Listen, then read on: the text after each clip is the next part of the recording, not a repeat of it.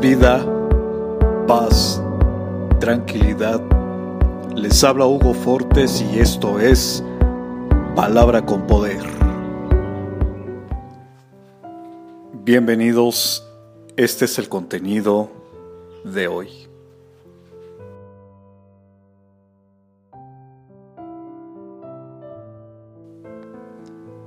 Descansemos en su presencia, nos aferramos a su palabra o a sus promesas y creemos firmemente que Él tiene todo, pero todo bajo control.